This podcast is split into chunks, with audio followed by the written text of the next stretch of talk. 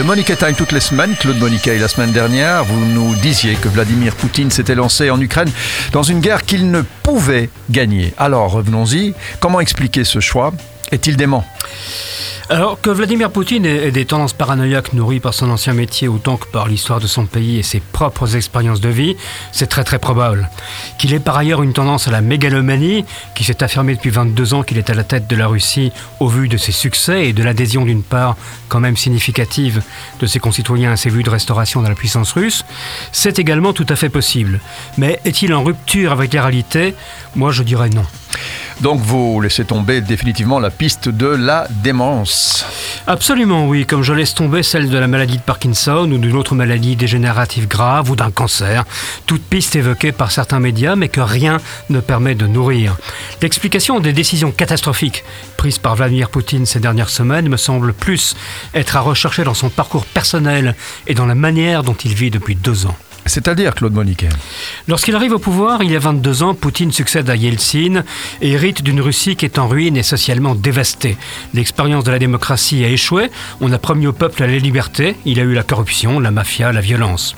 Issu du KGB, mais proche à l'époque des libéraux économiques qui dirigent Saint-Pétersbourg, Poutine est le représentant d'une caste, les ministères de force, comme disent les Russes pour désigner la défense, l'intérieur, les services de renseignement et de sécurité, et ils veulent restaurer l'autorité tout en construisant un système économique. C'est ce qu'il fera, c'est ce que fera Poutine, en rétablissant ce qu'il appelait la verticale du pouvoir et en éliminant les oligarques qui ne jouent pas le jeu.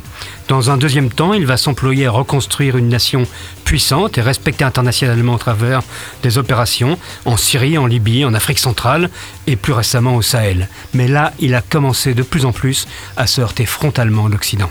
Et puis il y aura euh, aussi l'annexion de la Crimée, la guerre du Donbass, des régions qui lui étaient euh, favorables, pas hostiles. Oui, et effectivement, ce sont peut-être des succès locaux, en tout cas au niveau des populations russophones locales, évidemment pas de l'Ukraine qui est amputée d'une partie de son territoire, mais surtout les sanctions suivent. Vladimir Poutine comprend qu'il ne peut plus composer, mais doit s'imposer. À l'intérieur, son régime se durcit, à l'extérieur, il est de plus en plus isolé. Mais chez lui aussi, il est isolé. Son entourage se réduit à quelques hommes qui partagent ses idées, comme Lavrov aux affaires étrangères ou Chouigo à la défense. Covid n'a bien sûr rien arrangé. Aujourd'hui, seuls ceux qui acceptent de se soumettre à un test et qui sont prêts à passer une quarantaine avant d'approcher Poutine peuvent avoir accès à lui. Nous avons donc un homme de 70 ans, seul ou à peu près, investi d'une mission, reconstruire la Grande Russie, et qui voit que le temps avance inexorablement. Mal conseillé, entouré des restes d'une cour très réduite qui le flatte, il a probablement pensé que c'était maintenant qu'il devait mettre la touche finale à son œuvre. Construire cet espace tampon qui, en Ukraine, protégera son pays de l'influence et des armes de l'Occident. L'idée était plus que discutable, sa réalisation aujourd'hui est catastrophique, le tsar voulait pérenniser l'œuvre de sa vie, il est simplement en train de la détruire.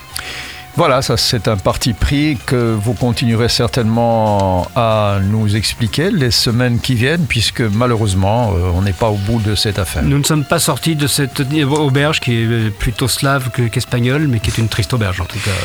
Le Monique Time la semaine prochaine. Claude Monique, merci.